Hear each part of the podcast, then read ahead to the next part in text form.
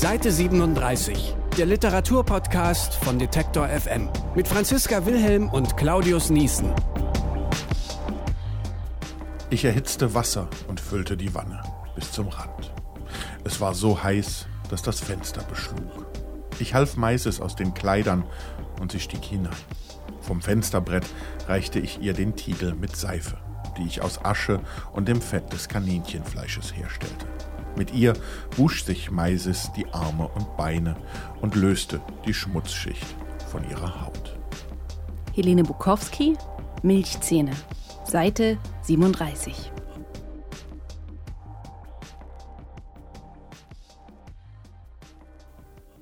Und da sind wir wieder. Herzlich willkommen zurück bei Seite 37 mit Franziska Wilhelm und, und? Äh, Claudius Niesen. Hallo, ihr seht schon oder ihr hört es zumindest. Bei uns ist warm im Studio, es Oh. ist wirklich warm. Wir haben die Cocktails mit den Schirmchen rausgeholt, aber es hilft nicht. Ich Sie wollte gerade sagen, nicht. kann man, kann man Hitze hören? Also so flirren, ich glaube, mir läuft es schon, also keine, keine zwei Minuten sitzen wir hier und es ist eigentlich schon alles zu spät. Aber es passt natürlich, wir zeichnen auf, äh, da ist der heißeste Tag des Jahres gerade Gerade mal- vorbei. Genau. Aber es fühlt sich so an, als würde hier im Studio die Hitze eigentlich noch stehen, oder? Der ist konserviert. Aber es passt auch ganz gut zu unserem heutigen Thema, denke ich. Denn wir haben uns gesagt, heute sprechen wir über das Thema Urlaubsbücher. Was sind so unsere Lieblingsbücher für den Sommer, für die Ferien, für unsere Reisen? Ähm, und da würde ich dich vielleicht, glaube ich, als erstes mal fragen, äh, Claudius, was macht für dich so ein gutes Urlaubsbuch aus? Ach, glaube erstmal, ähm, dass ich es noch nicht gelesen habe. In der Regel. Also, dass du neugierig bist? Ja, dass ich neugierig bin und vor allen Dingen, äh, eigentlich schleppe ich in einem Urlaub immer viel zu viele Bücher mit. Also Tatsächlich? Es ist eigentlich so, dass ich immer eine ganze Tasche dabei habe und zwar alle die, die ich bislang noch nicht geschafft habe zu lesen. Und dann ist oft das Problem, dass ich dann im Urlaub denke, ja, Moment, habe ich noch nicht gelesen, aber jetzt ist irgendwie Urlaub. Da Ja, das wollte ich gerade fragen. Also wenn du dann die, wirklich den Genau. harten Stoff dabei hast und du willst einfach nur abschalten, das geht eigentlich gar nicht, Nee, oder? und, und dann, dann denke ich eben so im Urlaub, oh, jetzt lese ich das alles und freue mich vorher drauf. Und wenn ich dann im Urlaub bin, dann denke ich, oh, jetzt habe ich das alles eingepackt und es ist eh viel zu viel und ich habe ja noch die zweite Kiste mit Büchern.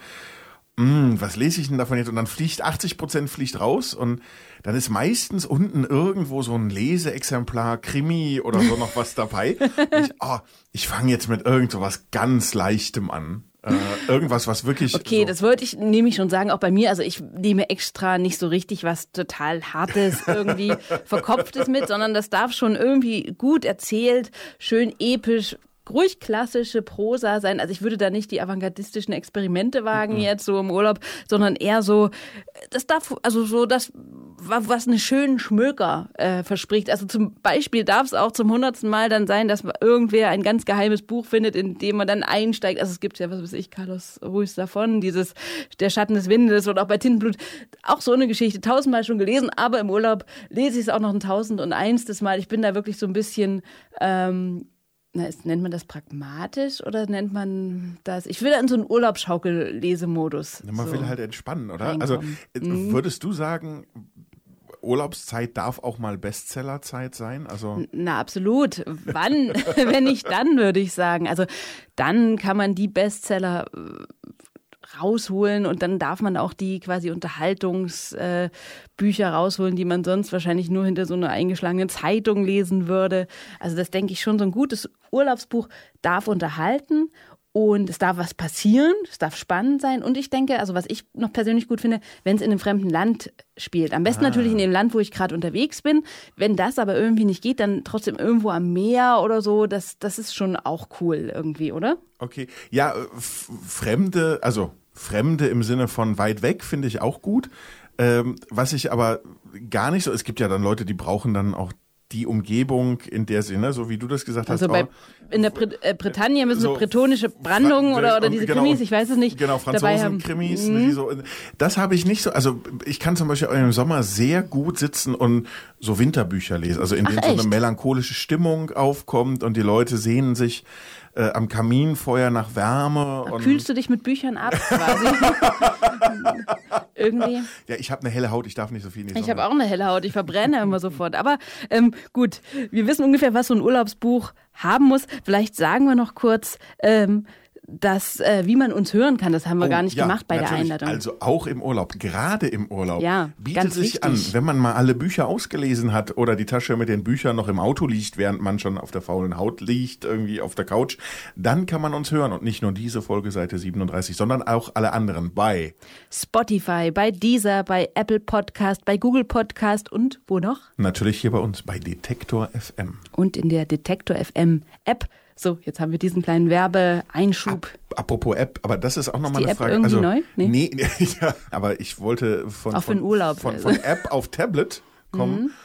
Ich lese ja sonst, also ich lese viel Zeitschriften und solche Sachen, die ich gerne auch lese, auch am Wochenende mal so ein Spiegel oder die Zeit, die lese ich am Bildschirm, weil ich mir manche Sachen dann, die ich aus Freizeitgründen habe, aber trotzdem mir so als PDF sortiere. Aha. Du guckst sehr kritisch oder Du, sehr, du liest sehr immer so ergebnisorientiert. Das nein, nein, nein, nein, nein, seltsam. aber da, da wollte ich gleichzeitig sagen, dass ich im Urlaub, ich könnte nie irgendwie mit dem Tablet oder nie E-Paper lesen.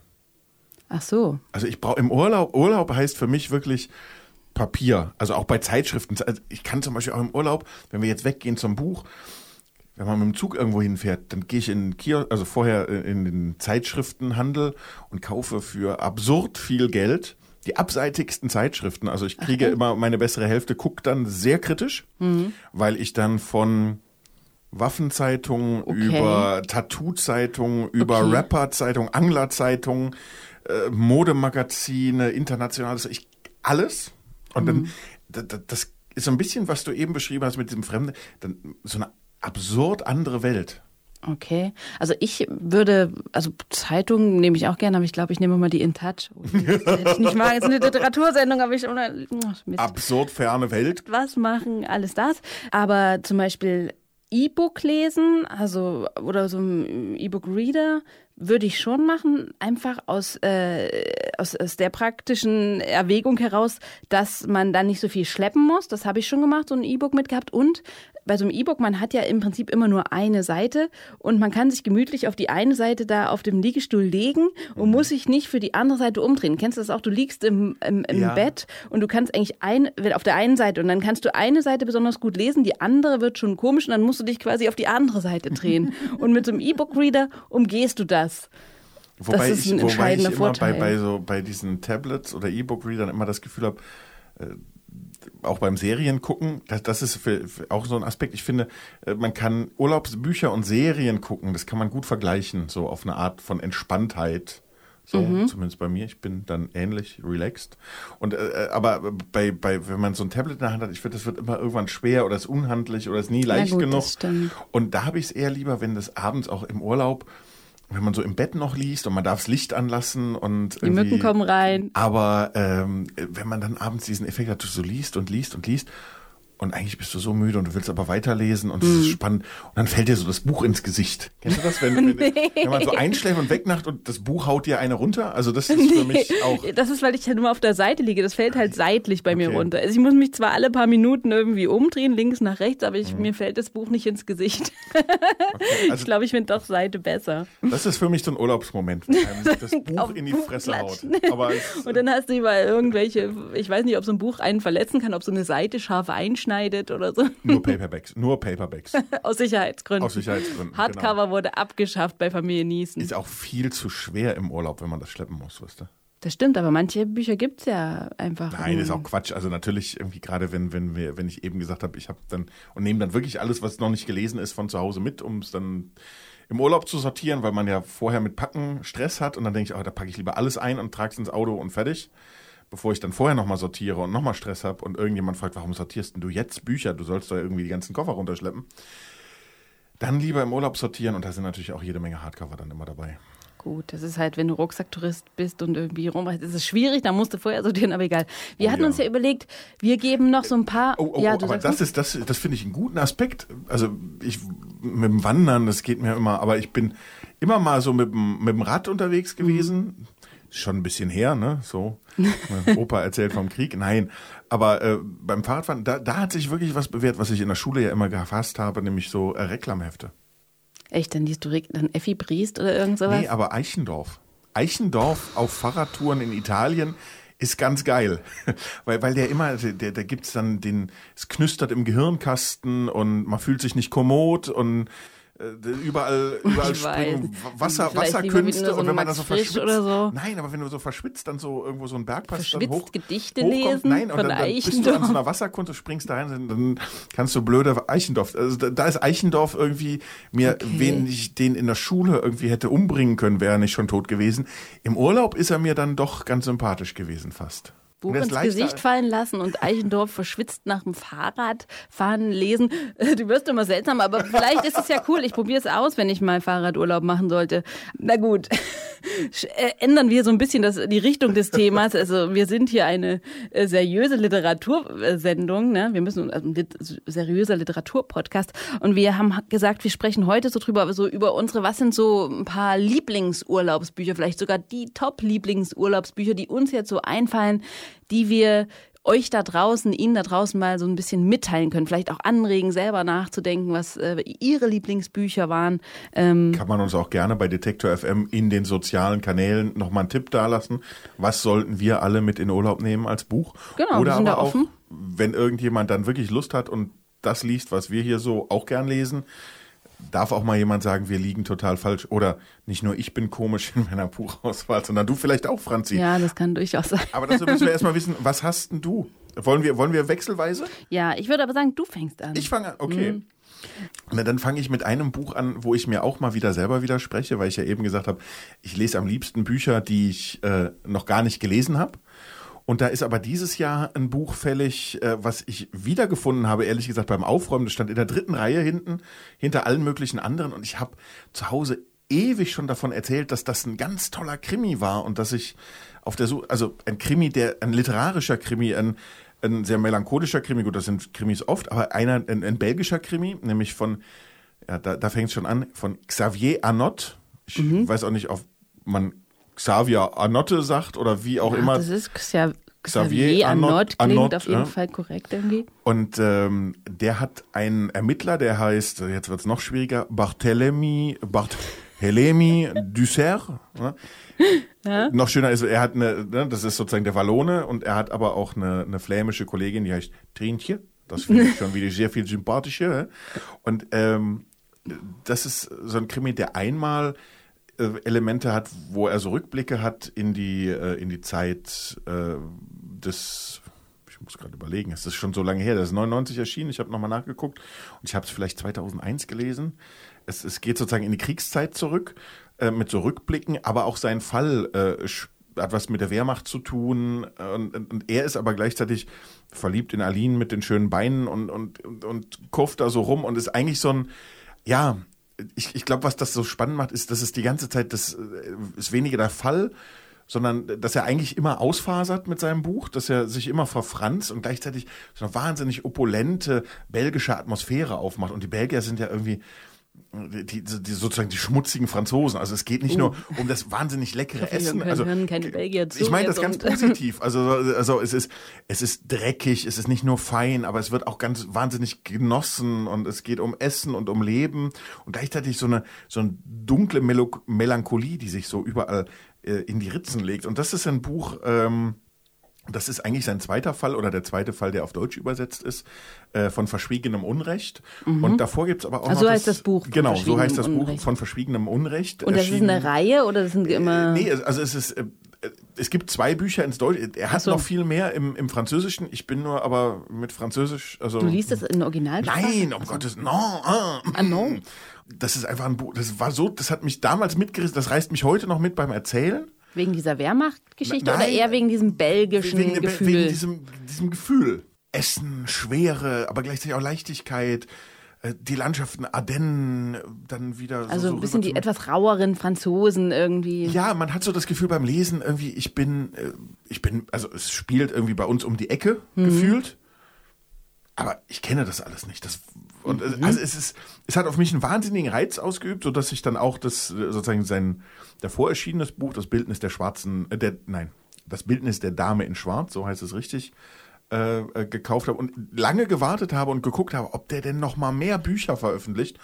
Ich glaube, es gab noch ein drittes, das habe ich jetzt aber gar nicht mehr auf dem Schirm. Xavier Und die Bücher gibt es auch nur noch gebraucht. Und, aber es gibt im Französischen viel mehr von ihm. Und ich frage mich eben die ganze Zeit, sind die auch so genial gewesen? Und das ist sicherlich ein Autor, bei dem es so auseinandergeht, wo die einen sagen, ach nee Gott, da verliert man sich und warum schreibt er nicht ein bisschen stringenter und warum erzählt er nicht nur diesen Kriminalfall? Und mir hat das wahnsinnig gut gefallen und ähm, ich wäre einfach gespannt, wem das vielleicht auch gut gefallen würde. Also ich habe es schon eingepackt. Du hast schon eingepackt, okay. Dann fange ich, also jetzt haben wir sozusagen doch die, die französischen Krimis, also Hm. ich hätte jetzt hier auch. Belgisch, Belgisch. Entschuldigung. Ganz großer Unterschied. Okay, dann fange, mache ich mit den französischen Krimis weiter. Also ich bin eigentlich überhaupt kein Krimi-Fan. Aber ich war jetzt schon im Urlaub und bei mir ist es so, bei mir ist es so, ähm, Du wenn hast ich dir im Urlaub vorgenommen, jetzt nochmal Krimis zu lesen. Nee, nee, nee. Wenn ich mit meinem Freund im Urlaub war, hören wir zusammen immer ein Hörbuch. Und wir haben aber ganz unterschiedliche Hörinteressen. Also bei ihm wird es wahrscheinlich irgendein politisches Buch sein oder irgendein Thriller, das ist mir alle zu hart. Wir müssen dann irgendwas in der ähm, Mitte finden. Und da haben wir dieses Jahr äh, gefunden, Kai Rademacher, Ein letzter Sommer in Méjean. Ist schon irgendwie Krimi, also sozusagen, dass mein Freund bedient ist, dass irgendwie Action da. ist. Es gibt einen, der Polizist ist und der irgendwas aufklärt. Und an sich geht es aber äh, um so eine Gruppe von Freunden, das sind Deutsche, die machen einmal vor 30 Jahren in Méjean Urlaub und einer von denen kommt ins Leben und niemand weiß, wer das war. Und nach 30 Jahren kehren die aufgrund bestimmter Umstände zurück und äh, der irgendein Kommissar namens Renault ermittelt dann und äh, für mich war das Spannende, dass das so, ähm, so von den Psychogrammen der verschiedenen Personen so interessant beschrieben war. Diese Freundesgruppe, die aber auch gleichzeitig, wie sich immer mehr herausstellt, eigentlich fast eine Feindesgruppe ist. Jeder hat da irgendwas ge gegen jeden. Und ich dachte, also es, ist, es spielt in Frankreich, ähm, in der Provence wo der Autor inzwischen auch lebt, ist zwar ein deutscher Autor, aber es war so ein Reisejournalist, also der auch für die Geo gearbeitet hat und so weiter, lebt inzwischen also in der Provence, beschreibt halt dort diesen Ort Méjean richtig schön. Wir haben ihn natürlich dann gegoogelt und genau wie es im Buch geschrieben, beschrieben wurde, sah der dann aus, hat dieses ganz äh, mediterrane Flair und irgendwie die, die, die, du schmeckst das Salz in der Luft und du schmeckst die Oliven und den Wein und wir haben das gehört, also natürlich immer, wenn wir quasi den die Reise unternehmen, wenn wir quasi mit den Transportmitteln unterwegs sind, aber auch am Strand von Lettland, also in der, an der Ostsee, wo der kalte Wind wehte. Ähm, und äh, man kann da auch französische Krimis hören. Also kann ich auf jeden Fall empfehlen, ähm, Kai Rademacher, ein letzter Sommer in Méjean. Das ist ja auch das Ding. Fährt man überhaupt noch weg oder äh, liest man jetzt einfach abends im Bett und fühlt sich schon wie Urlaub? Das stimmt. Oder legt sich irgendwie hier an den See und fühlt sich wie Urlaub. Gut, aber gehen wir vielleicht zum nächsten Buch über. Was hast du noch in deiner Wunderkiste, in deinem Wunderkoffer heute mitgebracht? Es fällt mir ehrlich gesagt jetzt erst auf, ist aber so ein bisschen, also ist auch belgisch, geht aber auch ins Französische, ist überhaupt nicht beabsichtigt. Was ist denn das eigentlich für ein frankophiler Sendenachmittag heute? Eigentlich, Sendeabend. eigentlich bin ich total auf, auf Briten. Aber das jetzt, zeigt sich nicht. Jetzt, ja, genau. Im Aber das Wunderkoffer ist nicht. Komisch. Naja, es, es hängt, glaube ich, auch mit äh, unserem Nachwuchs zusammen. Also so. äh, ähm, da gibt's eine große, äh, also so eine große Begeisterung für äh, Lesen mit Bildern. Und neben lustigen Taschenbüchern habe ich dann irgendwann gedacht, oh, wir brauchen noch mal irgendwas. Und dann habe ich mich erinnert, dass ich wahnsinnig gerne Spirou und Fantasio äh, Comics gelesen. Also ich habe auch sehr, sehr gerne Calvin und Hobbes. Mag ich bis heute sehr gerne als als Die sind mir ein Begriff, aber Spiro und Fantasio, ne, was ne, sind das für welche? Calvin und Hobbes ist immer das Problem, das muss man auf Englisch lesen. Das ist wirklich so original. Auch also, als dreijähriges Kind oder so? Unbedingt. Deshalb, deshalb, deshalb warte ich äh, noch ein, ein halbes Jahr mit Calvin und Hobbes. Wenn, wenn die Kinder aus dem Chinesisch- und Cello-Unterricht wieder raus sind, ähm, dann kriegen sie dann mit äh, dreieinhalb alle irgendwie Calvin und Hobbes vorgesetzt. Nein, ähm, aber äh, Spirou und Fantasio sind äh, so zwei wahnsinnig beste Freunde. Der eine lang und so ein bisschen tollpatschig und der andere irgendwie so ein bisschen pfiffig. Äh, So ein bisschen wie, wie bei Tim und Struppi, die haben immer geraten in Abenteuer. Es gibt den Graf von Rummelsburg, es gibt den Bösen, der immer wieder eine Rolle spielt. Es gibt so äh, wahnsinnig eine ganz tolle Reihe von Sidekicks. Es also gibt, sind das Menschen oder sind das äh, ja, das naja, ist, oder ein Hund sind oder Comic, nee, nee, sind, sind Men, Men- also menschliche Comicfiguren? Men, menschliche Comicfiguren, Spiro und Fantasio.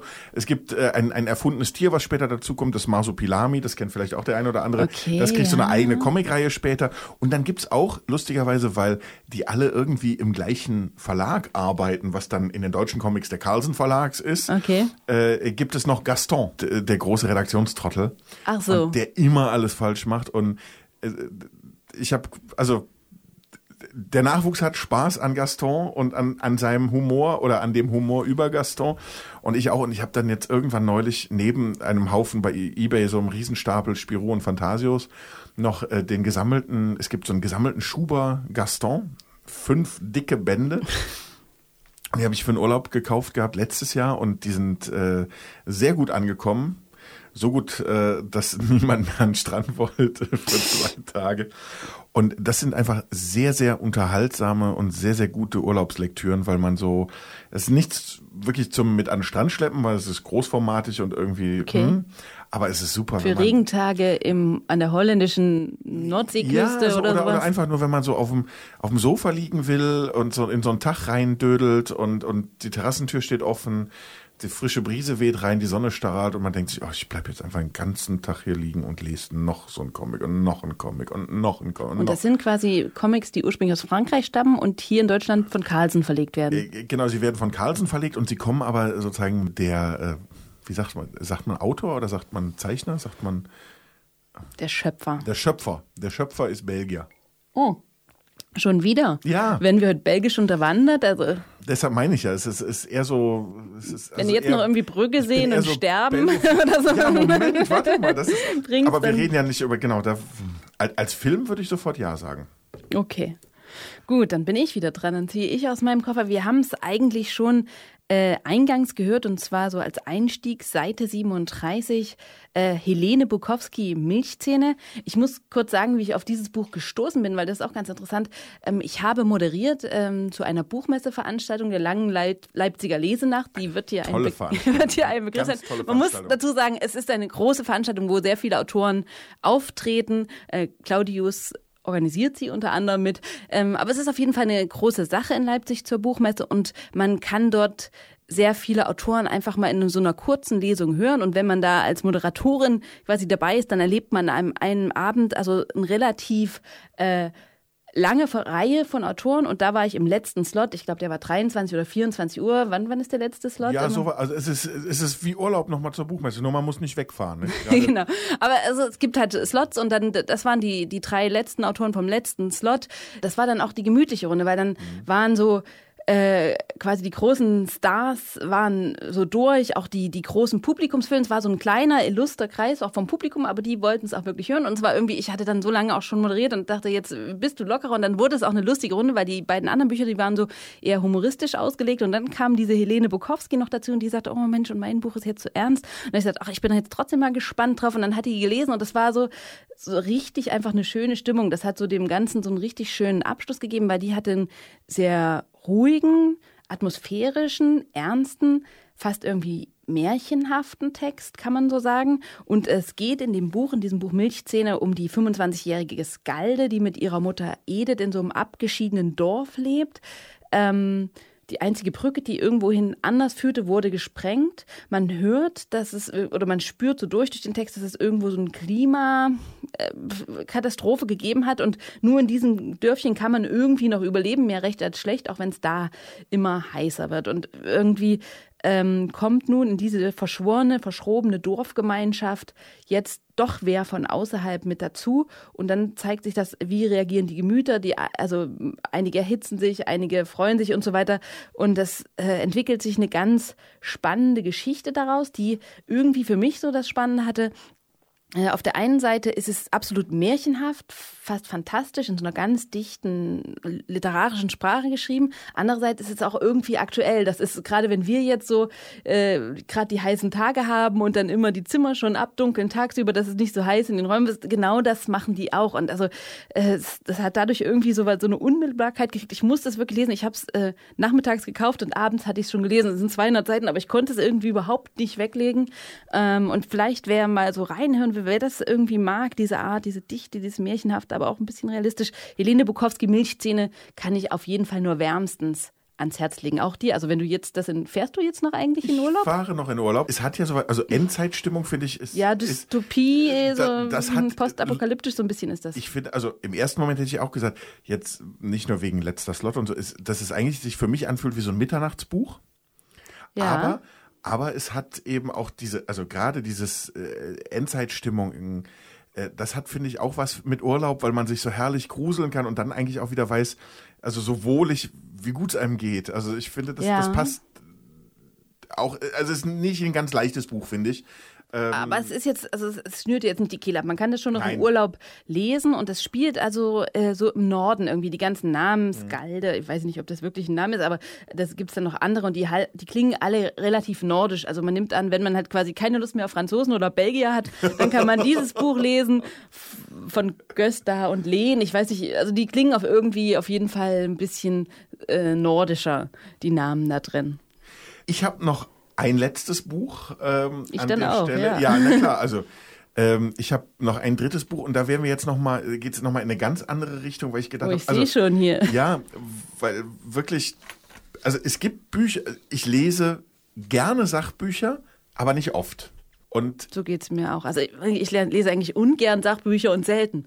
Aber und, und, ja, und das, das, das Spannende dabei finde ich immer, wenn ich, ich, suche nicht nach Sachbüchern, weil immer, wenn ich irgendwie nach, also so bewusst, wenn man irgendwo nach Sachbüchern guckt, äh, gerade auf dem deutschen Markt, die, die sind immer so komisch lehrmeisterhaft aufgemacht und irgendwie spricht es mich nicht an, sondern, aber es gibt äh, in meiner Lieblingsbuchhandlung äh, eine ganze englische Abteilung. oben. darf man fragen, welche? Also es ist bestimmt doch nur eine kleine, oder eine ist kleine, ja, ist eine kleine Dann darfst du auch sagen, dann ist es, sag mal welche. Ich habe viele äh, sehr liebe Buchhändler, aber äh, Ich meine auch. Lieblingsbuchhandlung ist die Konnewitzer Ach, Verlagsbuchhandlung. da bin ich auch immer total gerne. In Leipzig, Schumachers Gässchen 4. Werbung, aber nicht bezahlt. Nein, nein, nein. Und äh, Die, die darf man aber ruhig erwähnen, die sind wirklich gut. ja, ja. Zurück zum Buch. Also was ich, was ich einfach spannend finde bei englischen, ich habe immer das Gefühl, englische Sachbücher, und ich weiß nicht warum, die, die erzählen mir mehr, die wissen mehr, die sind knackiger, die sind spannender von ihren Themen und äh, äh, äh, hier, äh, hier ging es mir auch so, das ist, sah einfach so schon aus, so nach dem Motto, oh, das wird bestimmt unterhaltsam und gleichzeitig interessant. The Enlightened Capitalists von James O'Toole. Ich kann auch gar nicht so viel sagen, weil ich habe erst angefangen. Ich habe es mir wirklich jetzt für den Urlaub gekauft. Und es geht darum, vermute ich jetzt, also so was weiß ich sozusagen vom näheren Hingucken, vom Klappentext und äh, um äh, im Prinzip um, um Unternehmer, die ja, wie soll man das am Ende sagen, gute Kapitalisten sein wollten, aber die im Prinzip kennen wir auch aus Deutschland, so finde ich einfach auch spannend als Geschichte. Diese haben wir in Leipzig zum Beispiel diese Meierschen Häuser, wo der Typ eben gesagt hat, ich baue meinen äh, meinen äh, Arbeitern, die soll, denen soll es gut gehen. Gerade war ja in der Industrialisierung überhaupt so ein Thema dann irgendwann. Ich weiß, was du Ne? meinst. Es gab es ja auch in Hannover Und bei Leibniz, wo genau, die dann es gibt irgendwie die Dresden Werkstheatergruppe hatten und was weiß Und- ich, was alles noch gab. einfach so verschiedene Pläne, wie und das Unternehmer einfach nicht nur Dagobert Duck-mäßig äh, geldgeile, geldscheffelnde Säcke sind, sondern dass es äh, eine unternehmerische Verantwortung gibt und dass das eben kein, äh, keine leere Vokabel, keine leere Floskel ist, sondern gerade in einer Zeit, das finde ich wahnsinnig spannend, wo wir darüber nachdenken, ja alle, funktioniert dieses System, in dem wir leben, noch? Äh, Muss man es komplett über den Haufen schmeißen? Äh, Der Kapitalismus kommt immer ziemlich schlecht weg. Ähm, gleichzeitig habe ich das Gefühl, die anderen Dinger, die es so gibt, so wahnsinnig viel besser funktionieren die auch nicht, weil es eben eigentlich an uns liegt und nicht an den Systemen. Aber äh, dass es dann da Menschen gibt, die damit sozusagen umgehen wollten und äh, das, hat mich sehr Spannend. interessiert. Wer ist denn da ähm, drin? Es muss doch irgendwie in dem Inhaltsverzeichnis ja, ja. irgendein Name stehen. Siehst du, dann. ich habe dich schon ein bisschen neugierig gemacht. ja, also ja. zum Beispiel steht da sowas, jemand wie Steve Jobs drin oder sagen die, nee, der ist viel Nee, zu ähm, gemein zu seinen Mitarbeitern gewesen, das geht nicht. Würde mich mal interessieren, wer sind die Good Guys da Warte mal, ich blätter mal und die ein Good bisschen. Girls? Ich blätter mal ein bisschen. Nein, das sind, das sind eher älter. Also da gibt Ach, obwohl, ach so. Obwohl, wir haben hier auch William C. Norris 1911 bis 2006. Ich gucke Und was mal. hat der gemacht? Ähm, ja, das lese ich dann noch. Das ist Seite 243. Da war ich da bist du nicht. noch nicht. Also Du, du willst aber ist auch kein, immer, du keiner, den ich jetzt kennen könnte, der Ja, da Ford oder irgend sowas. Ich weiß nicht, ob der. Ich glaube, gut war. Ford war nicht, so gut. Okay. Hm, Also wahrscheinlich sind es alle wahnsinnig große Namen und das ist ja wie immer. Je mehr man liest, desto größer werden die Bildungslücken. Ich- werde einfach, vielleicht machen wir nochmal so ein Recap an irgendeiner Stelle. Und dann darf sagst du, wie mal gut es dann doch war. Wie gut es war, aber äh, genau.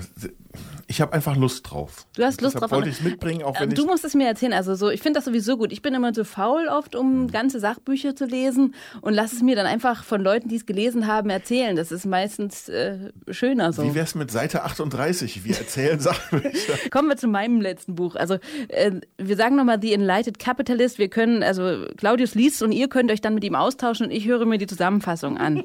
Lassen wir es, äh, machen wir es so. Deal. Genau. Und ich habe ja quasi jetzt zwei neuere Bücher gehabt. Dann habe ich gedacht, will ich noch ein älteres Buch machen.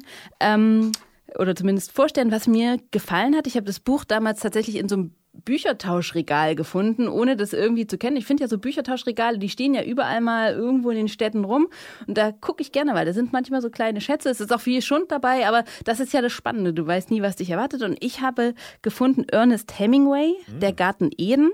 Das ist ein posthum veröffentlichter, unvollendet gebliebener Roman, obwohl mir das mit dem unvollendet beim Lesen gar nicht so aufgefallen ist. Also anscheinend hat mich das Ende doch so weit befriedigt, äh, dass ich dachte, das ist beendet worden. Und man muss vielleicht so zur Einordnung sagen, Hemingway ist 1961 gestorben. Das Buch ist erst 25 Jahre später, 86, erschienen.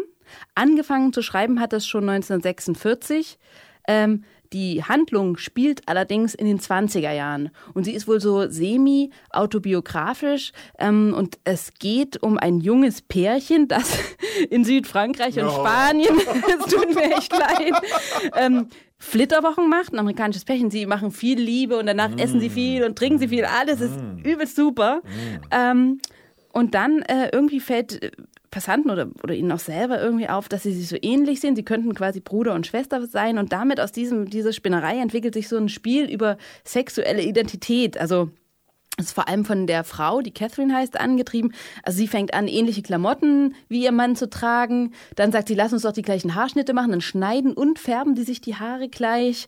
Und äh, dann kommt dann irgendwie so noch eine junge Französin hinzu und dann, dann fädelt die Catherine so ein äh, Ménage à trois ein. Also es ist etwas, was ich jetzt von Hemingway gar Nicht erwartet erwartet hatte. A, weil es in den 20er Jahren ist und das sich so um Gender und äh, sexuelle Identitä Identitätsthemen irgendwie dreht, was ja jetzt absolut aktuell ist. Und dann im Prinzip hatte er das schon quasi in einem Roman, der in den 20ern spielt, da so vorempfunden. Und ähm, oft sagt mir so, Hemingway ist ja auch so der typische Macho und das habe ich in dem Buch gar nicht so gelesen. Da war der Mann eher der schwachere, verletzliche, der auch mit dem Drive, den seine Frau da entwickelt, überhaupt nicht mithalten kann. Und ich fand das irgendwie ein ganz spannendes, interessantes Buch. Ähm, kann ich jedem empfehlen, auf jeden Fall mal zu lesen. Einfach immer so ein bisschen ganz anderen Hemingway irgendwie. Also Hemingway ist sowieso nicht schlecht, also das sollte man. Also da habe ich auch, das war auch mal eine Urlaubslektüre von mir, ist allerdings auch ewig her, deshalb weiß ich nicht, ob ich jetzt fantasiere. Wenn ich mich erinnere, dass, dass es sowas gab, wie das Hemingways Mutter ihm immer mal Mädchenkleider angezogen hat. Ach echt? Aber- Dann spielt es doch eine größere Rolle. Ich, Ich dachte, das ist nur nicht. bei diesem Roman, Vielleicht- dass das einmal so ein bisschen aufleuchtet, äh, aber nee, obwohl, Aber ich hatte hat schon gelesen, ein bisschen noch so ein paar, ein, zwei andere meine Romane gibt es auch, wo er sich damit Eine beschäftigt. kaputte Seite oder eine sehr verletzliche Seite hat er ja auf jeden Fall. Und diese, ähm, äh, die Autobiografie von Hemingway, die ich, die habe ich auch im Urlaub gelesen, die fand ich, also das, das ist übrigens auch was, Autoba Autoba Autobiografie. Da haben wir noch nie eine Sendung drüber gemacht, Nein, über Autobiografien. Ich lese, also Bio- und Autobios lese ich absolut gerne irgendwie. Das finde ich auch bei, gerade bei Sachbüchern, wenn man so über äh, kleiner Exkurs, wenn man, äh, ich finde so historische Sachbücher schwierig, wenn man so sich eine Epoche erklären lassen muss. Da kriege ich immer so ein bisschen so kleine Augen und brauche Streichhölzer. Und da finde ich sind Biografien wahnsinnig spannend, weil man so einen Querschnitt, man kriegt so eine, so eine ganze Epoche mit. Aber es gibt So gelebt. Man Genau. lebt sich rein, also Genau. liest und lebt sich mit ist, denen es ist rein. nicht so ein Zahlen, Daten, Faktengehubere, wie es leider für mich oder in meiner Wahrnehmung äh, zu oft ist bei historischen Sachbüchern. Das stimmt. Also wir behalten es im Hinterkopf, äh, wir machen mal Biografien auf jeden Fall oder Ja. Autobiografien oder beides zusammen. Nach dem Urlaub, Franzi. Oder Weil- noch später. Wir haben ja natürlich ganz doll geplant, was wir noch in den nächsten Monaten alles so äh, für euch quasi zusammen podcasten werden. Aber vielleicht zum Abschluss noch, äh, gibt es ein Buch, was du im Urlaub überhaupt nicht angerührt hast, was du dann weggelegt hast? Das Grundgesetz. Nein, ich weiß es nicht. Ich glaube, das hatte ich noch nie mit. Deshalb müsste mir ja hast du, so weit hast du dann doch ich aussortiert. müsste mir überlegen, Nur das was französische Grundgesetz. das belgische, das belgische. Das Egalité, Fraternité, äh, äh, pas de Bücherei. Äh, ehrlich gesagt, ich wüsste noch nicht mal mehr welche. Also, Ach so, ist, okay. ähm, dann dann gibt es diese Bücher nicht, dann, also dann reden wir gar nicht weiter drüber und beschließen die Sendung am besten jetzt an dieser Stelle. Was meinst du? natürlich mit Hemingway, oder? Mit Hemingway. Ähm, vorher nochmal, falls es irgendjemand vergessen hat, seit wir es eben gesagt haben, man kann diese Folge, man kann natürlich auch alle anderen Folgen im Urlaub, auf dem Weg in den Urlaub oder auf dem Weg vom Urlaub zurück hören. Und zwar bei Spotify, Deezer, Apple und Google Podcast, bei Detektor FM auf der Webseite oder in der wunderbaren Detektor FM App. Genau, und natürlich auch im Stream, ne? Also dem Detektor Stream laufen wir natürlich auch und damit laufen wir am Tun Ende wir das? Ich bin mir nicht sicher. Deshalb laufen wir auch auf DAB Plus, also quasi im Radio. Ich weiß gar nicht, ob das böse ist für einen Podcast. Ob Und Podcast nachts oder wann? immer mal. Also das ist, Das wissen wir nicht. guck in die InTouch oder oder eine andere Fernsehzeit. Beschließen wir erstmal die Sendung. Wir haben viel Input in die Welt geschleudert, vor allem belgischen. Seite 37, Der Garten Eden. Ernest Hemingway. Das Mädchen nahm einen langen Schluck. Gut, sagte sie. Hat einen frischen, sauberen, gesunden, hässlichen Geschmack. Sie nahm einen weiteren langen Zug. Ich kann's richtig spüren. Du auch? Ja, sagte er und holte tief Luft. Ich kann's spüren. Sie trank noch einmal und lächelte. Und an ihren Augenwinkeln bildeten sich die Lachfältchen. Das kalte Perrier-Wasser hatte den Brandy zum Leben erweckt. Für Helden, sagte er. Tschüss, sagen wir. Au revoir. Sehr A schön. bientôt. Wo geht's hin, Claudius? Holland. Nicht nach Belgien. Okay. Ich wünsche euch allen. Ihnen allen einen wunderbaren Sommer. Erholt euch, erholen Sie sich gut, lesen Sie viel und hören Sie uns. Was bald soll ich wieder. mich den Worten von Franziska Wilhelm mehr als nur anschließen? Nein, das geht gar nicht. Wir sagen Danke, Tschüss. Franzi, schönen Urlaub. Ich bin schon gewesen. Also Claudius, schönen Urlaub. Ich Viel Spaß auf Balkonien, schön. lese am See. Ciao. Tschüss.